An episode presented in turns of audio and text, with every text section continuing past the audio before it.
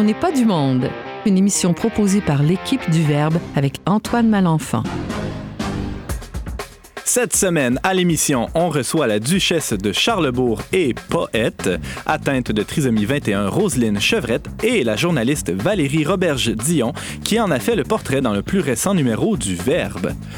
Je vous parle aussi d'ouverture à la vie de Donald Trump et de bien d'autres choses dans ma chronique de cette semaine. Et finalement, on revient sur les dernières conversations de Benoît XVI avec Laure Marais, directrice des éditions Saint-Joseph.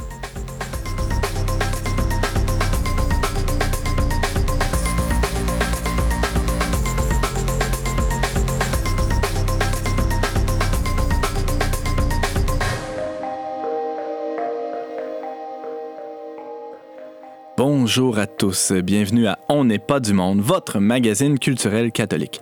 Ici votre animateur Antoine Malenfant qui sera avec vous pour la prochaine heure. Bienvenue à vous, chers chroniqueurs. Il y a du monde autour de la table aujourd'hui, c'est vraiment le fun. Laure Marais, salut. Oui, salut Antoine. Valérie, pour une première fois euh, à l'émission, bien, bienvenue Valérie. Merci.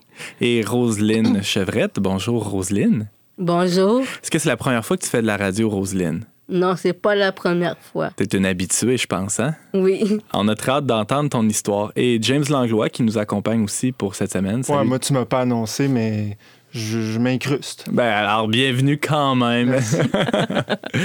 alors, le dossier de l'édition courante de la revue Le Verbe porte le nom, le doux nom, euh, je dirais, d'éloge de la vulnérabilité. Alors, ce dossier se voulait une certaine euh, manière de montrer comment les faiblesses et les limites euh, sont des lieux où la grâce peut surgir, d'où la grâce peut surgir plutôt. Pour ce faire, on a mis de l'avant euh, disons, deux portraits de personnes atteintes de la trisomie 21 dans chacune des deux publications. dans notre magazine de 20 pages, il y avait la jeune Lydie Gagnon. et dans notre version 84 pages, on a présenté Roselyne Chevrette. En fait, je dis on, mais c'est plutôt la journaliste Valérie Roberge-Dion qui l'a rencontrée. Roselyne est une poète. Elle est duchesse de Charlebourg.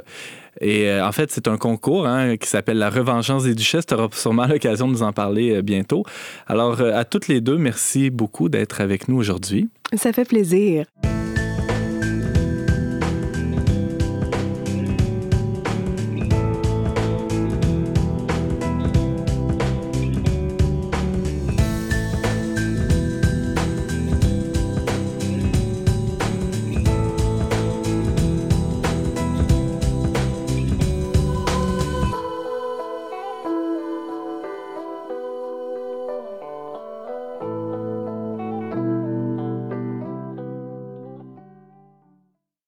Et j'aurais envie de, commencer avec toi, Valérie. Euh, peut-être avant de laisser notre poète nous euh, parler d'elle-même et nous parler de ses œuvres, de ses activités, euh, en fait, comment tu pourrais nous la décrire, Roselyne, en quelques mots, Valérie?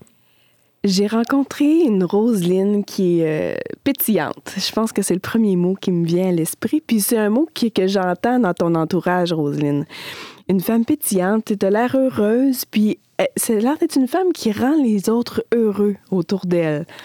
Ça en fait quelqu'un de, très attachant. Moi, je, suis très contente de t'avoir rencontré.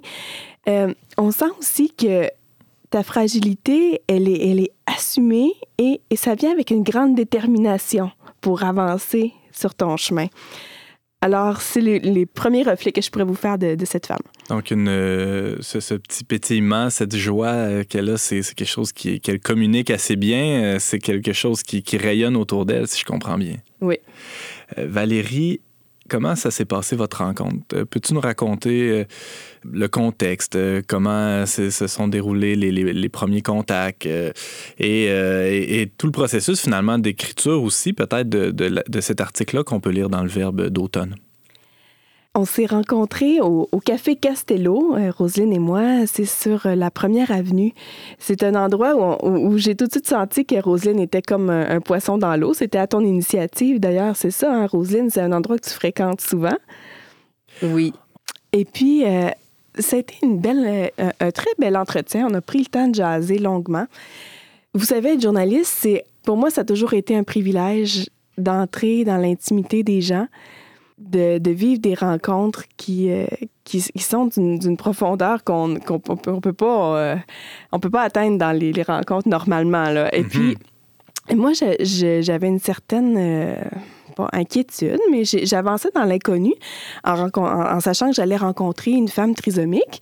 Je me disais, est-ce que ça va être quoi notre, notre capacité à, à- à se faire comprendre l'une et l'autre, à, avancer, à tirer du jus de notre entretien? Puis, Donc, tu arrivé là avec certaines appréhensions. ben oui et non, j'étais j'étais contente, j'étais à l'aise, mais j'avançais dans l'inconnu. Ouais. Et puis, à un moment donné, on a jasé, puis Roselyne, elle me disait, les gens, ils savent pas comment nous parler, à nous, les, les gens qui, qui, qui sommes trisomiques. C'est toi qui me disais ça. Tu me disais, ils pensent qu'on est des enfants, fait qu'ils ils nous parlent comme à des enfants, mais on est des adultes. On est... Alors, peu à peu, elle me, elle me livrait les, les- les façons d'interagir avec elle, puis je me, j'étais de, je suis devenue de plus en plus à l'aise dans, dans cette conversation ensemble. James. C'est ça que je m'en allais te demander. En fait, avais-tu déjà eu des, des contacts euh, sociaux, disons, avec des personnes atteintes de trisomie 21 auparavant ou en avais-tu déjà fréquenté? Oui, oui, mais surtout euh, des enfants. J'ai- Enfant, moi, j'avais fréquenté la famille de Louise Brissette, qui, a- Mhm. a, qui en a adopté plusieurs. Et donc, j'étais familière, j'étais déjà convaincue de, de- de- du rayonnement de, de- de ces personnes-là. Mais euh, chaque, chaque personne étant différente avec, son, avec ce handicap-là, c'est toujours, c'est vrai que c'est un plongeon entrer en relation avec, avec elle. Et puis, euh, ça, ça s'est fait tout naturellement. C'est ça que tu me laissais comme message. Osez, oh, tu disais aux, gens- aux gens, osez nous parler. Vous allez voir, on va se comprendre. Tu dis, j'avais, je pensais déjà, j'étais déjà convaincu de, si tu veux, du pétillement de ces, ces personnes-là, mais c'est comme s'il y avait un préjugé d'avance que les personnes atteintes de trisomie 21, ben, on doit pas, je sais pas, peut-être pas leur parler, aller jusqu'à ne pas leur parler, mais il y a un préjugé, dirais, on dirait, défavorable en- à l'avance? C'est c'est- c'est ce qu'il y a un peu dans l'ambiance. Il y a une peur, il y a une méfiance. C'est ça que tu me témoignais aussi, Roselyne, dans les, les gens, ils ont de la misère à entrer en contact avec, avec, avec toi. Toi, Roselyne, comment tu as vécu cette, euh, cette rencontre-là avec une journaliste? J'ai adoré ça. J'étais avec ma soeur que j'ai fait l'entrevue avec, euh, Avec Valérie? Avec Valérie. Puis euh, c'est- j'ai vraiment été impressionnée euh, par son vocabulaire et euh, je m'attendais pas qu'elle soit enceinte non plus. Tu viens de dévoiler un scoop, là. Mais euh, j'ai découvert une journaliste euh, énergique, vivante euh, et aussi euh, compréhensive, attentionnée à mon histoire. Puis j'ai vraiment aimé. Ben, parlons-en de ton histoire, euh, Roselyne. Moi, j'ai pu lire dans l'article que tu étais quelqu'un d'assez actif. Hein? Est-ce que je me trompe? Oui, je suis très active. je suis kinesthésique, en fait. Ah ouais, OK. Et euh, donc, tu as, plein de loisirs, tu as plein de passions. Peux-tu euh, peux-tu nous parler de, de ce qui t'occupe euh, ou de ce qui t'anime, si, ce qui remplit aussi bien ta, ta vie ces temps-ci? Ma vie est si belle maintenant. Je me, suis transformée euh, après. euh, J'étais à la Maison du Renouveau. J'ai vu une, une conférence sur le Congo avec un prêtre congolais. Puis depuis ce temps-là, ma perception a changé. Je suis heureuse maintenant. Je vais tout faire pour défoncer les murs, pour tout, tout, tout, tout faire. Euh, moi, je suis quelqu'un d'exceptionnel. On, on peut dire que je suis un peu un phénomène. on peut avoir un peu peur, mais non. euh, je suis quelqu'un qui est très sociable. Puis j'aime ça parler, j'aime ça lire, j'aime ça euh, danser. Danser, c'est toute ma vie. J'ai fait une variété de danses, dont le jazz. Ah ouais? Oui, la zumba, la danse contemporaine. Euh, j'ai fait aussi euh, hip-hop. Je fais aussi la, la danse folklorique internationale. Oh, Pelay! International. Ta sœur était très proche d'elle, hein, je pense. euh, Oui. Vous avez une relation particulière. Très euh, particulière, oui. Est-ce que tu peux nous en dire un peu plus? Je pense que vous, vous habitez dans une maison aussi particulière. Comment Oui. ça se passe à la maison? Vous habitez sous le même toit, tout le monde? Oui, En fait, c'est- trigénérationnel. Aïe, aïe, aïe. Pourquoi trois générations? Donc, il y a, il y a- il y a ta sœur et toi, qui est la génération du milieu, on, peut, on pourrait dire? Euh, en fait, euh, j'habite avec le conjoint de ma sœur, Ouais. Sylvain, qui est violoniste, Donc, beaucoup de musique dans, multi-instrumentiste. beaucoup de musique dans la maison. Ma sœur est violoniste, elle travaille en mille et un soins. Elle enseigne le programme neurolinguistique et l'hypnose. Elle fait aussi l'hypnose OK. avec une chatte qui s'appelle Ruby. Euh, Mon neveu qui s'appelle Francis. OK, ça, c'est la, la plus jeune génération de la maison, c'est Oui, moi je suis dans le milieu. ça? Ouais. Elle me considère comme sa sœur alors que je suis sa tante. et ma mère qui s'appelle Pierrette. Qui habite aussi sous le même toit. sur le même toit. Par Wow. contre, dans le ciel, c'est mon père qui est dans le ciel. Ça fait quatre ans qu'il est décédé. Donc, lui, il habite au-dessus de votre toit. Oui, au-dessus de mon toit, oui. Euh, tu as plein d'oc- d'occupations. Là. On a parlé de la danse, on a parlé. euh, bon, je pense que la musique aussi prend beaucoup de place dans, dans oui, votre la vie. danse, oui, est importante pour la moi. danse, la poésie, on aura l'occasion de t'entendre dans quelques minutes. Mais, Mais aussi. fais aussi de la biodanza. La biodanza, c'est euh, la danse en continu sur des consignes. Puis j'adore ça, puis ça fait partie de ma guérison. Ah ouais. Oui. Tu as aussi une implication assez importante dans une association qui s'appelle l'Association pour l'intégration sociale. Peux-tu nous, nous en parler un peu? C'est quoi ça, cette association-là? Pour commencer, je vais dire mon histoire Vas-y. de pourquoi je suis devenue porte-parole. En fait, l'ancienne directrice Marie B. Boulanger-Lemieux m'a découverte au Palais Montcalm. J'avais. Ma soeur était pas là. On l'a mis euh, sur le mode vidéo. Elle était euh, alitée pour enfanter euh, mon neveu. Francis, dont tu nous parlais tantôt. Ouais. Oui. Puis moi, j'étais partie au Palais Montcalm livrer mon premier euh, recueil, mon premier texte. Il s'appelait Vivre avec tous ses élèves à la musique. Parce que c'est une école de musique en bas dans le sous-sol.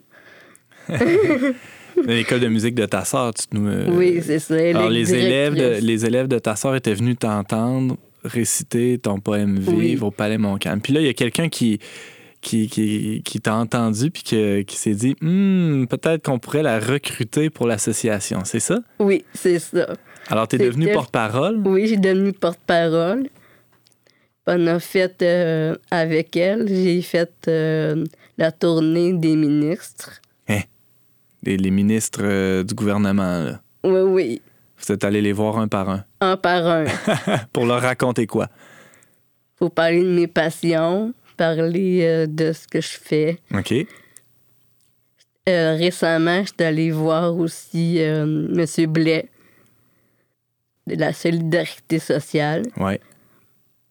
Présentement, je fais aussi la natation avec ma soeur aussi le, mar- le mardi. Euh, j'ai fait plein d'affaires avec elle. C'était vraiment super. On avait une bonne symbiose. Ah ouais. Avant. là, maintenant, je suis rendue euh, une représentante parce que une de mes amies est décédée, puis c'est moi qui la remplace maintenant. Euh, comme administratrice provinciale dans un conseil d'administration avec d'autres organismes communautaires où je vais aller euh, en fin de semaine, samedi, qui s'en vient. OK.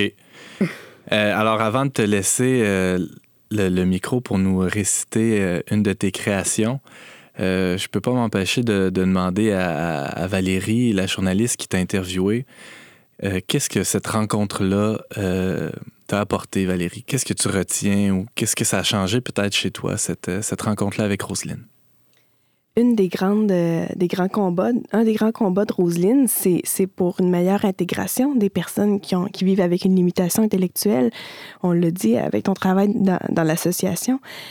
Et moi, ça m'a touchée. Puis de te voir rayonnante, de te voir impliquée, heureuse, puis euh, bien entourée aussi, ça m'a donné beaucoup de confiance. Par la suite, je suis, devenue enceinte. Tu, tu l'as révélé tantôt, là. Et, moi, ça m'apporte beaucoup de confiance, notre rencontre. Quand on met un enfant au monde, on ne sait pas comment il va arriver. Euh, il peut avoir une limitation dès la naissance ou ça peut être plus tard aussi. Donc, il y a, il y a beaucoup de doutes, d'incertitudes, je, je, trouve, là, dans la parentalité. Et puis, de te rencontrer, de te voir épanoui, tirer ton épingle du jeu puis être heureuse, ben, ça m'a apporté beaucoup de confiance. Puis je voudrais te remercier. Ben merci. Alors, Roselyne, on, on t'écoute. Tu vas nous. Euh, comment s'intitule le poème que tu vas nous réciter? Moi, j'ai euh, pris mon premier poème. En fait, c'est différent des autres. Ça, va, ça s'appelle Le Café des Indes. Parce que j'adore le café. Mmh. D'ailleurs, dans la revue Le Verbe, on te voit sur une photo euh, dans un café. Hein? Tantôt, tu parlais de la rencontre. euh, Oui. On t'écoute. Bleu dentelle d'édifices blancs, éclairé par des rouges lanternes, au travers des parasols parsemés, ressemble à des pots de fleurs parfumées, des mandalas arc-en-ciel gracieux, odorantes tasses de café. Jolies fèves cultivées dans plusieurs pays, d'arbustes faisant la joie de, de ses habitants.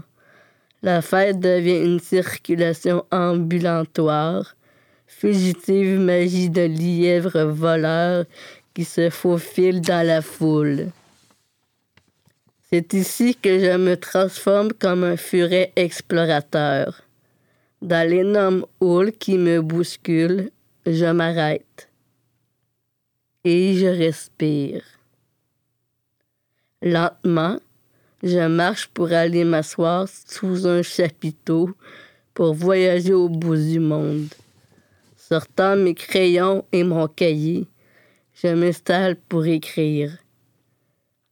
Le serveur vient prendre ma commande pour dîner. Salade thaïlandaise avec un biscuit. Cappuccino venant de l'Inde.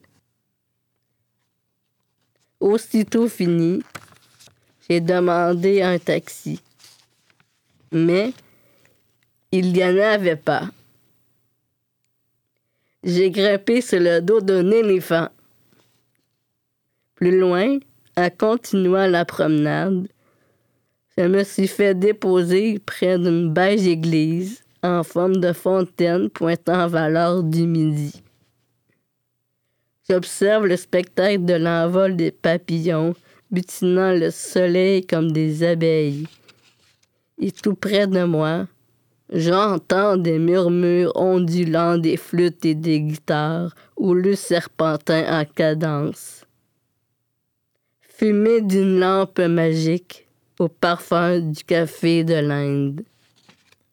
Wow, merci beaucoup, Roselyne. Merci. Merci à vous deux. Merci Valérie Robert-Gidion. Je rappelle que tu es journaliste et auteur. Tu viens, en fait, tu as publié dans la dernière année le livre Entre ciel et mer chez Novalis. Et Roselyne Chevrette, tu es poète, duchesse du duché de Charlebourg et euh, membre du conseil d'administration aussi de l'Association pour l'intégration sociale de Québec. Oui. On te remercie beaucoup. On vous remercie beaucoup toutes les deux d'être venues à l'émission On n'est pas du monde. Plaisir. Merci.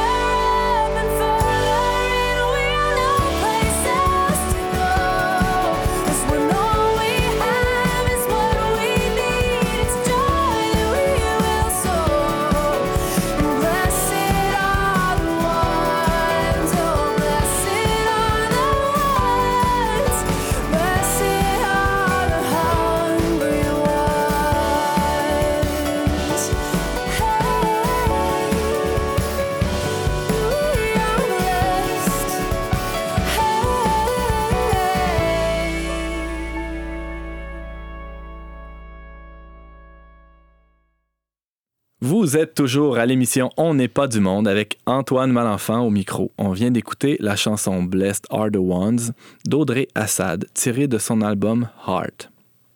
Dans ma revue de presse des derniers jours, il y a trois articles, disons, qui ont retenu mon attention. Au premier abord, vous allez peut-être en convenir avec moi, on pourrait penser que le fil conducteur de ces trois articles-là, dont je vais vous parler dans quelques minutes, c'est l'avortement.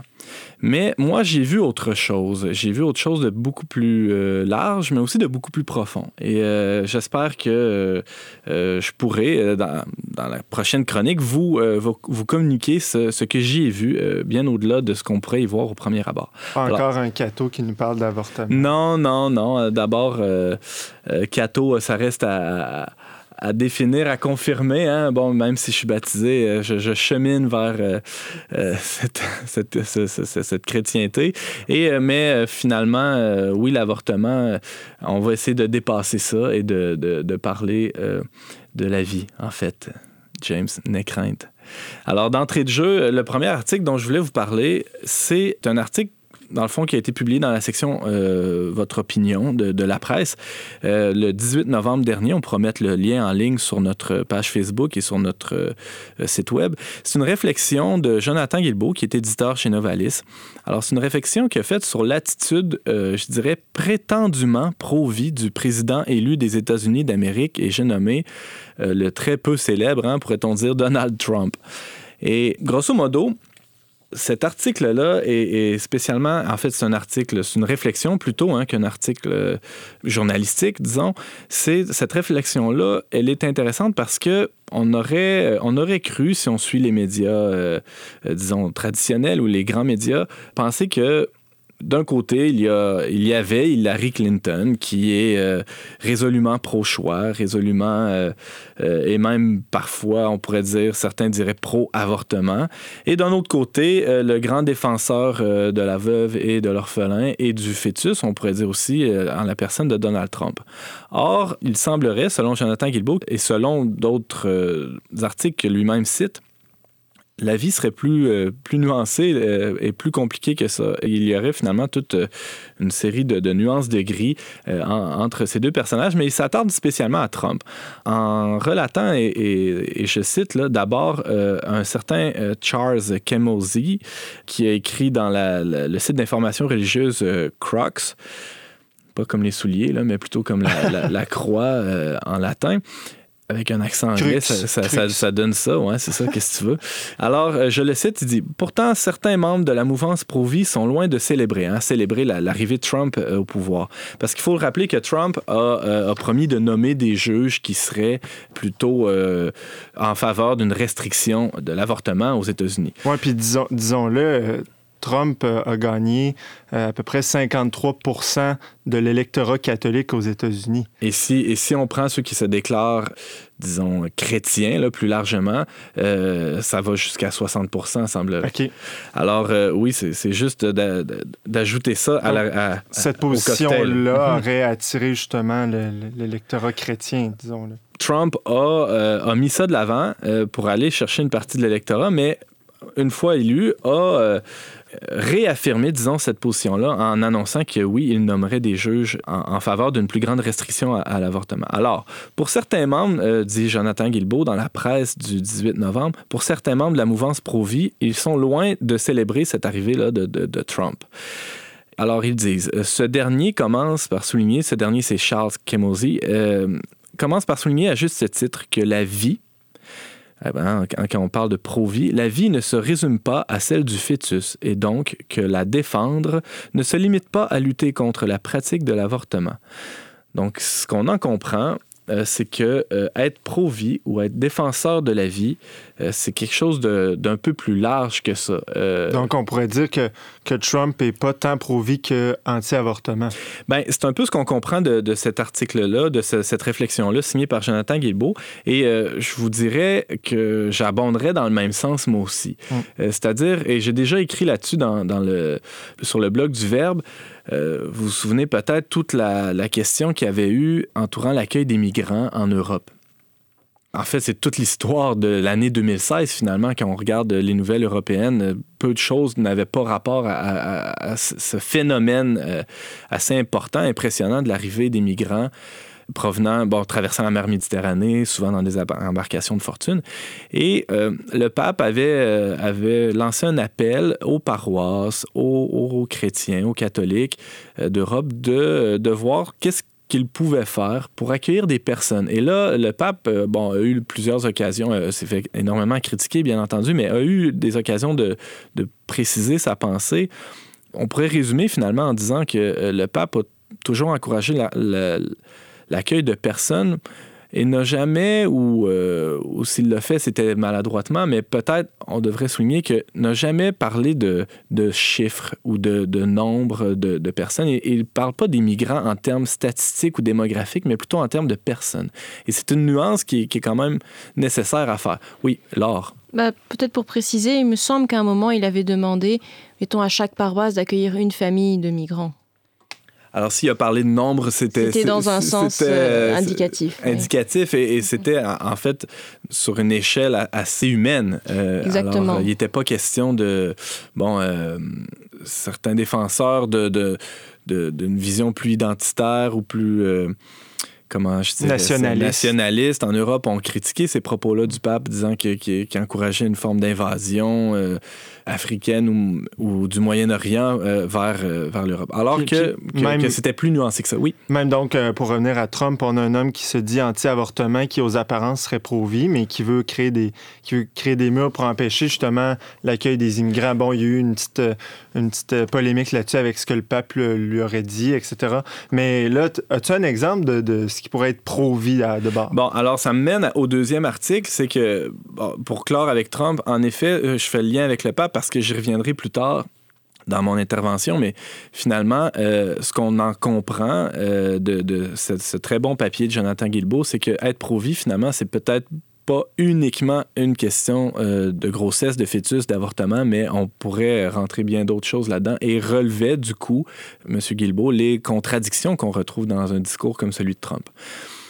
Cela dit, euh, le gouvernement polonais a proposé une loi plus tôt cet automne où il voulait euh, finalement restreindre encore plus l'accès à l'avortement et en, excluant, par exemple, le- l'avortement pour en cas de malformation décelée chez l'enfant à naître.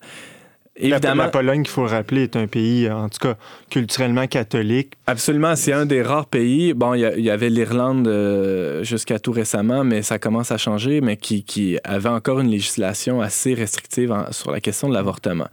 Et donc, oui, et- évidemment, la- toute la culture catholique du pays, oui, peut euh, y est pour quelque chose, assurément. Mais moi, j'étais- vraiment surpris parce que je me disais, bon, Pologne, tu sais, pays qui, est- qui est vraiment catholique, quoi, ça va passer à, à l'unanimité. Mais non, il y a eu une, une réaction chez la population. Bon, euh, dans- dépendamment des médias qu'on consultait, Ouais. c'était quelques centaines ou euh, des millions de Polonaises qui sont sortis dans la rue pour euh, répondre à cette, euh, cette première mouture de la loi-là. Bon, quoi qu'il en soit, le gouvernement est retourné à la table à dessin et réécrit finalement une deuxième mouture de la loi en, adoptant plutôt une, autre attitude, où bien sûr il y avait encore des restrictions à l'avortement, et ça c'est- clair, euh, c'est pas prêt de bouger en Pologne. Mais néanmoins, il y avait, euh, et c'est surtout ça que je veux souligner da- dans, cette chronique-ci, c'est il y avait une, euh, une ouverture ou disons un poids qui était mis à, euh, à des mesures pro-vie dans le sens où des mesures de soutien, des mesures d'aide aux femmes, aux couples qui apprennent que l'enfant qu'ils attendent est, euh, est porteur de euh, soit d'une trisomie ou atteint d'une déficience ou d'un handicap ou d'une malformation. Donc, on est dans, dans un contexte où la Pologne est toujours dans un- une pénalisation de l'avortement, mais aussi propose aux citoyens certains soutiens, certains Non, on parlait par exemple d'une prime financière de, Bon, de l'équivalent à concrètement, 1200, 1300 euh, dollars canadiens. Plus ou moins, oui. Alors, c'est- c'est euh, c'est peu, nous dirons certains, pour euh, régler tout ce que ça peut occasionner comme dépenses. Mais euh, oui, il y a cette aide-là financière. Il y a tout un soutien psychosocial aussi qui est offert. On prévoit aussi aider les femmes enceintes à- dans, dans tout le suivi médical avant et après la naissance de l'enfant. Roselyne, tu avais quelque chose à, à dire là-dessus, oui? Moi aussi, j'ai travaillé dans euh, la coalition pour euh, la dépistage la déficience intellectuelle et pour la trisomie 21. En fait, l'avortement comporte beaucoup de risques pour l'enfant et pour la mère. Euh, il se rencontre deux, deux minutes avec le médecin. Puis après ça, il n'y a plus d'accompagnement après. Puis, moi, je me dis, des fois, les gens sont mal informés. Même les médecins, des fois, peuvent avoir des préjugés. Euh, moi, j'aimerais rajouter qu'il y a de l'espoir pour les personnes qui veulent prendre l'enfant, puis qui décident de voir le médecin. Pour l'échographie, ça c'est correct. Mais euh, je veux juste aussi dire que l'enfant, un petit enfant, moi j'ai été capable, dans, mon, dans un de mes cours, j'ai dit, quand l'enfant va être né, lui donner de l'accompagnement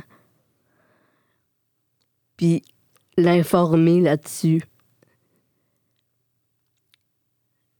Euh, en plus, euh, je voudrais dire qu'il y a aussi de la vie là-dedans, Hmm. de l'accepter. Puis, des fois, quand on est une personne trisomique, peu importe la différence, moi, je dirais qu'il faut y croire aussi à leur capacité. Puis ma mère, elle a fait ça. Ouais, tu, tu es une témoin de ça? Ouais, C'est- ça- C'est un peu ce que nous rapportait un reportage de Radio-Canada euh, plus tôt euh, ce printemps où on y apprenait que, euh, bon, il y a un père qui racontait comment il avait dû défendre ce choix-là de poursuivre la grossesse euh, malgré un, un dépistage, entre guillemets, positif là, de- de- d'une trisomie chez son enfant et qui, qui, qui a dû se battre finalement contre le, le personnel médical pour, pour assumer cette, dé- cette décision-là euh, qui avait été prise par le couple. Donc, euh, cette initiative-là de la Pologne, du gouvernement polonais, de, soutenir les, parents, les couples euh, qui, font le, en fait, qui, poursuivent la grossesse, c'est, tout à fait bienvenu et euh, peut-être que même que ça pourrait inspirer nos, gouvernants ici. C'est au lieu au lieu finalement de, de- d'interdire, même à la limite de punir l'avortement, on va encourager au contraire la natalité, l'accueil de la vie comme elle est. Euh, mais là, on a parlé, de, par exemple, d'avortement euh, d'enfants atteints de trisomie 21. On sait que c'est 9 enfants sur 10 ici au Québec. Euh, qu'est-ce qu'il y en est, là, dernièrement? On a entendu parler des avortements sexo-sélectifs. Ben, ça, c'est une question qui, qui, revient sur la table de temps à autre. Il y a eu des, députés conservateurs qui ont mis ça de l'avant il y a quelques années, qui ont voulu déposer des motions en ce sens-là. C'est euh, des, gynécologues, des obstétriciens récemment, on apprenait ça dans le devoir, qui sont sortis en disant euh, que euh, il allait cesser de faire des échographies euh, montrant le sexe de l'enfant pour éviter qu'il y ait des, euh, avortements euh, en- euh, sexo-sélectifs. C'est-à-dire que le couple apprend que c'est une fille, finalement attend un, garçon, euh, décide d'arrêter la grossesse. Roselyne, tu avais quelque chose à ajouter là-dessus, oui? Mais moi, j'aimerais apporter un message d'espoir pour les parents puissent décider eux-mêmes avant de rencontrer le médecin en question. Alors, ce qui est, ce qui est important, finalement, c'est que, que tout le personnel médical soit au fait de, Oui. que- qu'un enfant porteur d'une trisomie, par exemple, n'est pas nécessairement un poids ou c'est sûr que c'est un enfant qui est différent, qui a besoin d'une attention Oui. euh, particulière ou de, de soins particuliers, mais globalement, en fait, c'est un peu là où je veux en venir, c'est que bon, on est dans le temps de l'avant, c'est peut-être euh, un bon moment pour penser à ces choses-là. C'est que face au, mystère de l'incarnation, c'est un peu l'arrivée de, Dieu là où on, ne l'attendait pas.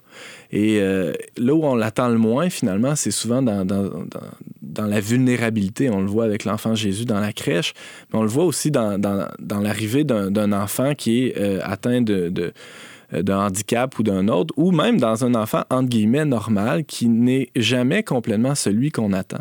Et ça, il y a deux réactions face à cette vulnérabilité-là.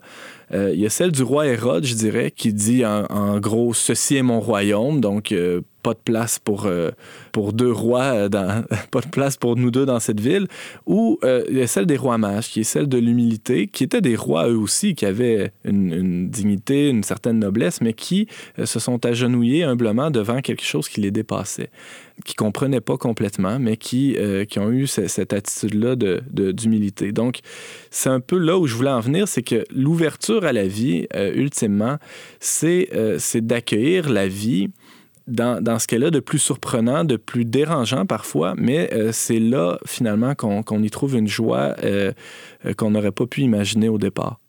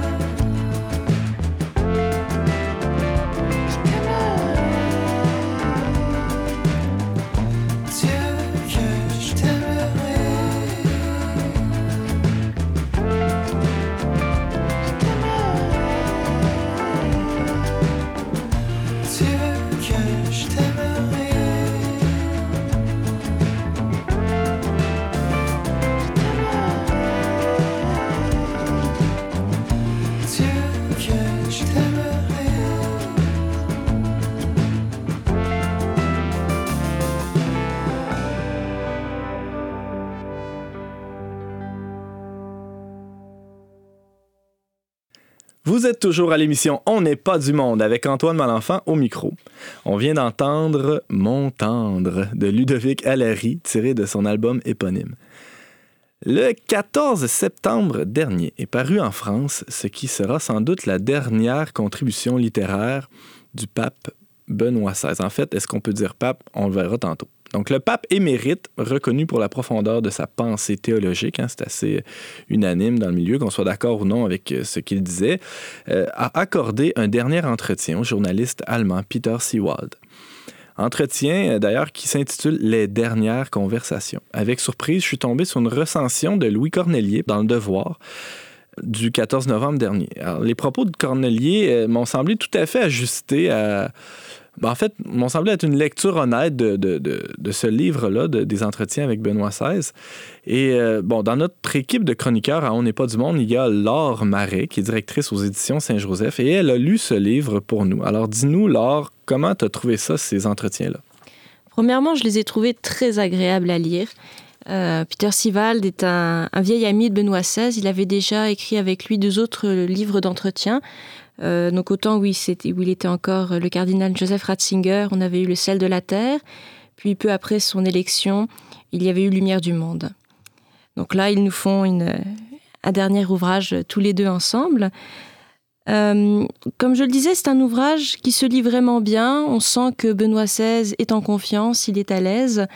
On a toute une série de questions de réponses, parfois des réponses brèves, d'autres fois des réponses plus développées, plus longues sur des sujets qui sont plus euh, où il y a plus de matière à développer, tout simplement. Oui. Avais-tu lu les deux autres avant? Alors j'avais lu il y a longtemps euh, Lumière du monde, mais je n'en ai pas des souvenirs très très clairs, je dois dire. Il faut être honnête à la radio. Oui, oui, c'est important. C'est des valeurs euh, qu'on prône ici à On n'est pas du monde, l'honnêteté, oui. Ah Des ouais? Ah, belles bon. valeurs. Des belles valeurs. J'en suis heureuse. Euh, donc pour résumer un petit peu, l'ouvrage se, se divise en deux parties. On a tout d'abord un retour sur euh, la fin du pontificat de Benoît XVI et surtout l'élément central de sa renonciation et ensuite de sa vie après euh, au Vatican. Une deuxième partie où là, il va euh, revenir sur les différentes périodes de sa vie.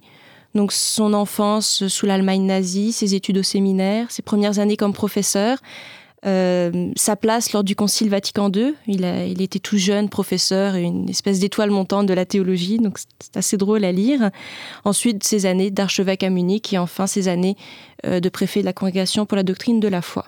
Donc, euh, ça permet ensuite, donc toute cette deuxième partie est, une, une sorte de biographie où on peut le suivre et puis découvrir ce qu'il a fait au cours des années. C'est quand même un homme qui a une vie assez remplie. Tu disais d'entrée de jeu que c'est un livre qui est assez agréable à lire, assez facile à lire. Qu'est-ce qu'est-ce qui explique ça? Pourquoi c'est si facile à lire? Benoît XVI s'exprime très clairement. Par ailleurs, euh, comme je le disais, il est en confiance avec le journaliste, donc on a droit à des blagues, on a droit à de l'humour. Euh, on a droit aussi à toutes sortes de petits détails personnels, euh, par exemple, euh, qui sont assez insignifiants pris en tant que tels, mais ça permet de, de saisir un peu mieux le personnage. Euh, il corrige toutes ses copies au crayon à papier. Euh, il aimait tel type de choses euh, ou des, des détails personnels aussi lors de l'élection du pape François. En fait, euh, le pape François l'a appelé euh, tout de suite avant d'aller sur le balcon pour euh, lui dire qu'il avait été élu, puis il voulait euh, prier un petit peu avec lui. Ils n'ont pas réussi à se parler à ce moment-là, mais Benoît XVI dit qu'il était très touché, puis que ça, ça l'avait beaucoup, ça l'avait marqué. Donc toutes sortes de petits détails qui rendent Benoît XVI très humain, très abordable. Est-ce qu'il parle du fait qu'il aime le Fanta à l'orange? Non? Euh, ça, j'ai pas vu. je sais que c'est sa boisson préférée. Moi, depuis ce temps-là, je bois du Fanta. Mais Ah bon. Toi, mais- t'es papiste, hein? C'est pas, pas. Mais euh, ouais, est-ce que tu sens que c'est le, le- je dirais son entretien le plus personnel comparativement aux deux autres qui précèdent ou Euh, oui, on peut dire ça. c'est peut-être moins théologique, moins, euh, moins ses opinions euh, moins philosophiques ou théologiques? C'est peut-être plus personnel comme approche? Il y a relativement peu de théologie à proprement Mm. parler. C'est sûr que c'est son, parcours personnel. C'est aussi les, sa parole. Peut-être qu'on peut partir, passer plus directement maintenant à, l'épisode de la fin du pontificat et de la, de la renonciation. Oui, parce que ça tourne beaucoup autour de ça. Il y, a, il y a quand même, tu viens de le dire, il y a une bonne partie euh, de l'entretien qui parle de ça. Ça me mène à ma, à ma question est-ce qu'un pape peut démissionner? Ça, Comment ça se, comment ça se? Bah, C'était ça toute la question. Quand, en fait, ça fait plus de mille ans qu'il n'y a pas eu de, de pape qui a démissionné dans l'Église. Euh, quand il l'a annoncé, ça a vraiment créé un, un- un énorme bruit, pour le moins qu'on puisse dire, beaucoup de beaucoup d'étonnement aussi, et euh, une sorte de scandale, parce que ça ne s'était pas vu depuis extrêmement longtemps. Je me souviens la, la manière dont ça a été annoncé. hein. Bon, il était en, en audience, il y avait des journalistes et il parlait en latin. Oui, c'est ça. Est-ce que tu allais le, le- le- le rapporter? Oui, c'est- très drôle à dire Alors, que euh, je t'écoute parce que Il, il avait une réunion avec un consistoire avec, euh, je pense, plus de 70 cardinaux, où il devait notamment parler de plusieurs euh, canonisations. Mhm. Il arrive, il a préparé son texte, puis il se met à lire son texte en latin. Ah, ouais. La plupart des cardinaux euh, parlent plus très bien le latin maintenant, les journalistes encore moins. Puis au bout d'un moment, ils finissent par comprendre qu'est-ce qu'il essaye de dire. Une fois qu'il a fini de lire son texte, là, on a le, le doyen de- du Collège des cardinaux qui euh, redit en italien et qui confirme qu'effectivement, Mm. euh, il vient d'annoncer sa, sa démission. Est-ce Et- est-ce que dans le livre, il explique pourquoi le latin? Est-ce que c'était comme un, un acte, euh, un acte officiel de, renonciation qui existait en latin, puis il s'est dit, je vais le reprendre quoi? Non, il l'a rédigé lui-même euh, assez rapidement. Euh, pour lui, c'était pour assuré que tout le souligner. monde comprenne, finalement. Mais Je pense que c'était pour souligner la- l'aspect solennel de Ben la oui. chose. Ah, n'est ouais, pas, ouais. il n'est pas très à l'aise en italien. Ah. Il aurait fait, il, il dit plusieurs fois qu'il n'est pas très à l'aise en italien dans le livre, qu'il aurait fait des fautes. En latin, il se sentait plus à l'aise. Puis c'est plus solennel aussi. Quand même. oui, oui, il faut le dire. Mais la, la- la- la petite histoire euh, dont je voulais parler, moi, c'était la journaliste qui a eu le, le scoop. Alors, elle a, entendu, d'abord, je n'ai pas son nom en mémoire, mais on avait publié un article là-dessus à ce moment-là, où la journaliste euh, entend le pape dire ça en, latin, se pince, euh, re- retourne la phrase dans sa tête euh, pour s'assurer qu'elle a bien compris. Puis avant même la traduction en italien, en arrive à la certitude qu'il vient vraiment de renoncer, se met à trembler.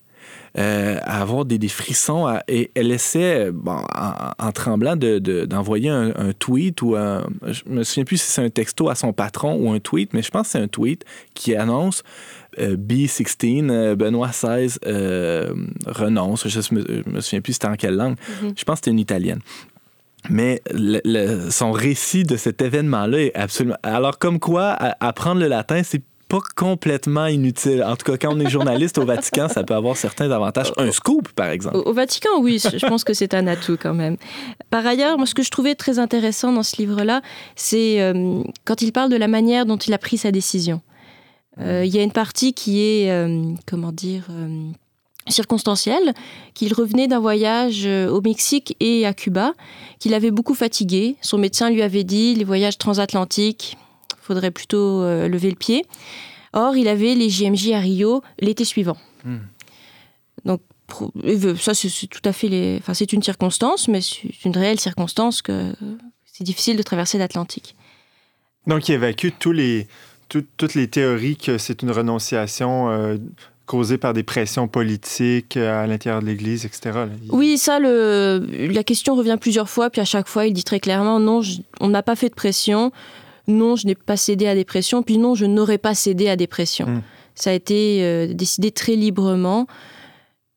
Et, il- et en fait, c'est qu'il n'en a parlé à, à quasiment personne. Je pense qu'il y avait quatre ou cinq personnes maximum qui étaient au courant avant qu'il ne l'annonce aux cardinaux. Euh, C'était resté extrêmement secret, extrêmement personnel aussi. Est-ce que l'auteur raconte euh, combien de temps ces, ces quelques privilégiés ont dû garder le secret? Euh, je sais qu'il dit qu'il a commencé à y penser donc à partir de, de l'été ou de septembre de l'année d'avant. La renonciation a eu lieu en, le 11 février. Donc c'est quand même une... euh, Ça a dû être dans l'air pendant au moins 3-4 mois, de manière plus... euh, Donc, quand il allait sur euh, Internet pour taper sur Google est-ce qu'un pape peut renoncer, il devait ensuite aller dans l'historique pour effacer les traces de, de ses recherches, j'imagine. euh, Pour pas que tout le monde c'est vrai que ça doit... Oui. Non, mais il a dû se poser la question est-ce que. euh, bon, qu'est-ce que je peux faire Qu'est-ce que je dois faire? Oui, tout à fait. Euh, là, il apporte deux éléments de réponse. D'une part, euh, bon, effectivement, il avait tout à fait conscience que c'était nouveau, que ça ne s'était pas fait avant et que c'était pas une décision qu'il pouvait prendre à la légère. Ça, il, il avait bien conscience de cela. Par ailleurs, lui dit qu'il a une certitude intérieure assez rapidement, de voir que, euh, en raison de son, de la diminution de ses capacités physiques, en fait, qu'il n'était plus capable de fournir tout ce qu'il devait fournir. Le, le débat, c'est à savoir, euh, le pape, il est pape, c'est un, prêtre qui est ordonné évêque de Rome, euh, c'est dans sa chair. Est-ce qu'on peut vraiment arrêter d'être pape? La réponse, c'est non. Il, il est resté pape, on dit pape émérite, et il continue toujours de, de vivre, de vivre sa papauté. Enfin, Il est ça- toujours habillé en blanc, d'ailleurs. oui, il est toujours habillé en blanc, puis il vit toujours au Vatican. Et c'est pas, c'est pas comme pour ça que le mot démission, un- on peut l'utiliser, mais il est un peu moins adéquat parce que c'est pas comme un, c'est pas comme démissionner d'un poste de directeur puis vous passez à autre chose. Mhm. On, ne peut pas tout à fait passer à autre chose. Mais par ailleurs, euh, il développe assez longuement de dire que quand on est pape, on a beaucoup d'obligations, des rencontres avec des hommes politiques, euh, le suivi et puis le tisser des liens avec tous les évêques, euh, le suivi de la curie, éventuellement les réformes comme celles que le pape François entreprend qui demandent beaucoup d'énergie et que bah, ce sont des choses qu'il faut faire et il faut prendre en considération qu'à notre époque, arrivé à 80 ans, à 86 ans, bah, on peut vivre encore très longtemps en étant assez diminué physiquement. Absolument. Et euh, la comparaison avec Jean-Paul II est intéressante. Là, le, le Sivalde la pose bien en disant mais comment vous vous Sans, euh, comment prendre une décision comme ça sans discréditer le choix de Jean-Paul II d'aller jusqu'au bout malgré sa diminution finalement, c'est ça? exactement puis sans on lui, on- certains ont reproché à Benoît XVI justement d'éviter la croix, de se faci- de se de prendre la, sol- la solution facile. Donc De ça se la couler douce euh, en fin de carrière. ça montre que, sans, sans juger de la sainteté de, Jean, de, de Benoît XVI, pardon, ça montre que Jean-Paul II, il y avait quelque chose dans, son, dans, son, dans le fait d'aller jusqu'au bout qui était, qui était qui était de la grâce, là, tu sais, ça dépendait pas de lui. là. Il y avait une force qui, est- qui venait de Dieu nécessairement pour faire ça. Que Benoît XVI, dans son cas, peut-être pour lui, sa sainteté, c'est justement de, de s'humilier puis de renoncer à ça. là. Oui, et puis euh, Benoît XVI, quand, quand il parle de Jean-Paul II, euh, fait remarquer que Jean-Paul II a un long pontificat, Hmm. un long, avec, euh, c'est un homme très énergique, Jean-Paul II, et que ce sont les dernières années où, euh, où il a vraiment décliné. Mm. Et lui considérait que c'était propre au pontificat de Jean-Paul II, que ça avait du sens, vu toute l'histoire de Jean-Paul II, de rester jusqu'au bout, puis de vivre sa maladie, puis se- de se montrer au monde euh, sous un jour très différent. Pas seulement un homme fort qui fait des grands discours et puis qui, qui fait lever des foules, il y a quand même ce côté-là euh, chez, chez lui, mais aussi un homme malade, mourant, euh, qui, qui vit sa maladie euh, devant le monde. faut voir ça en regardant le, le pontificat de Jean-Paul II plus globalement, comme quoi le poids relatif des années de déclin de Jean-Paul II Mm. par rapport à toutes ces années très actives, franchement, toutes les GMG auxquelles il a participé, tous ces nombreux voyages, etc., euh, ses prises de parole publiques euh, si fréquentes aussi. Mais euh, tandis que Benoît XVI, lui, était, euh, pape depuis euh, beaucoup moins longtemps, finalement. Il était pape depuis. En fait, son pontificat a duré huit ans. Mais euh, lui qu'on considère que, le, que Jean-Paul II n'est pas à imiter dans- à cet égard-là. Il trouve que c'était adapté euh, pour Jean-Paul II, mais il dit on peut pas avoir un pape qui est huit ans en forme et qui huit ans. euh, pas en soins palliatifs, mais qui est vraiment mais diminué, Ouais, que ça, ça ne permet pas de fonctionner, ça ne fonctionne pas tout Et simplement. d'ailleurs, il y a eu, euh, entre guillemets, des conséquences à la diminution de Jean-Paul II, malgré le témoignage qu'il a livré au monde, et à l'Église et au monde, de- de- d'une vulnérabilité assez évidente. là. Euh, Il n'y a pas à dire, mais euh, pendant ce temps-là, euh, l'Église vivait des, des problèmes assez graves là, au niveau de la curie, spécialement. Oui, et puis ça, ça, ça continue de tourner, donc on ne peut pas attendre, euh, on ne peut pas attendre trop longtemps. Moi, je me demandais, euh, y a-t-il une chose dans ce, dans, dans ce livre-là que tu as appris ou qui, qui t'a vraiment étonné? Tu as dit, waouh, tu sais, j'avais jamais lu ça avant euh, dans les médias ou quoi que ce soit. là? J'avais, euh, j'avais peu connu euh, Joseph Ratzinger avant qu'il soit élu. J'avais 14 ans quand il a été élu, donc je ne connaissais pas du tout son parcours. Et par ailleurs, sous son pontificat, il a, il a été durement critiqué par les médias assez rapidement. Donc c'était, euh, c'était pas un pape qui était bien vu. C'était pas, c'était même un pape qui euh, qu'on considérait très conservateur, très rétrograde. Et ce qui est très surprenant quand on lit euh, toute sa carrière, c'est qu'en fait, il, il est très moderne. Mm. Il, il a une formation plutôt de, où il s'intéresse à la philosophie contemporaine et ainsi de suite. Euh, il n'a pas du tout une formation thomiste, par exemple, mais euh, augustinienne. Il s'est toujours considéré comme un moderne, et puis sa, sa renonciation va dans ce sens-là, d'être capable d'être effectivement attaché à la tradition, mais en même temps d'innover, d'innover complètement. Et c'était assez surprenant de découvrir. Euh, Sivald a une introduction sur euh, où il parle d'une manière générale du pape, puis il en fait un éloge dithyrambique que, que j'ai que j'ai rarement lu, mais qui m'a vraiment donné envie d'aller plus loin et puis de voir, euh, oui, d'aller plus loin avec ce pape-là, puis de voir en quoi réellement euh, c'est pas c'est pas seulement le, le préfet de la doctrine pour la congrégation pour la doctrine de la foi qui, qui protège le, le- comme, comme un chien de chasse, un peu Le comme un grand chien de garde. inquisiteur, ou, euh, ouais, c'est Ou ça. C'est un peu cette image-là qu'on Mhm, avait, là, mais de- d'aller plus loin. de 30 voir le- secondes, euh, Laure, sur euh, le pape François. Que- quel regard il porte sur, euh, euh, sur le pape François, Benoît XVI? Euh, très positif. Il était assez étonné de d'entendre que c'est lui qui avait été élu, il ne s'y attendait pas. Euh, par ailleurs, euh, il n'en dit que des choses positives. Il est bien content que ça soit quelqu'un avec un style très différent du sien. Et il, euh, on voit qu'il le soutient dans ce qu'il peut entreprendre. Laure Marais, tu nous parlais du livre Benoît XVI, Dernière conversation, euh, des entretiens qu'il a menés avec Peter Sewald. C'est publié chez Fayard. Euh, merci beaucoup. Merci à toi.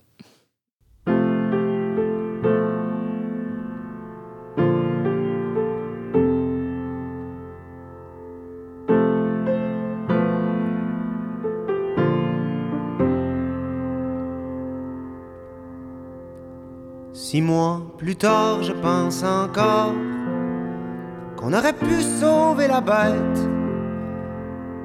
Tu l'as achevé et tu t'es fait un manteau avec sa peau. Moi, un chapeau avec sa tête.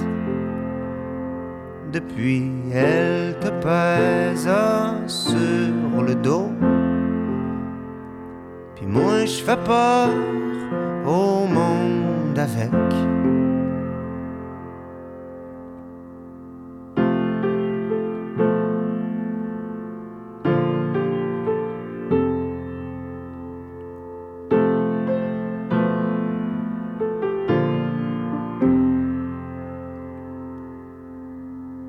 Depuis le soir où j'ai frappé mon Waterloo dans Hochelaga, les nuages s'empilent dans ma tête. Je poursuis mon exil à Crémazie entre les fantômes de l'ennui et les sirènes qui m'attirent dans les brumes de la fête. Je devrais aller me coucher.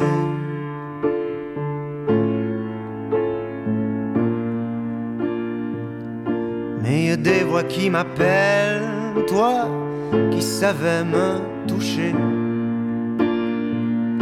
Est-ce que tu te rappelles quand t'as éteint le ciel?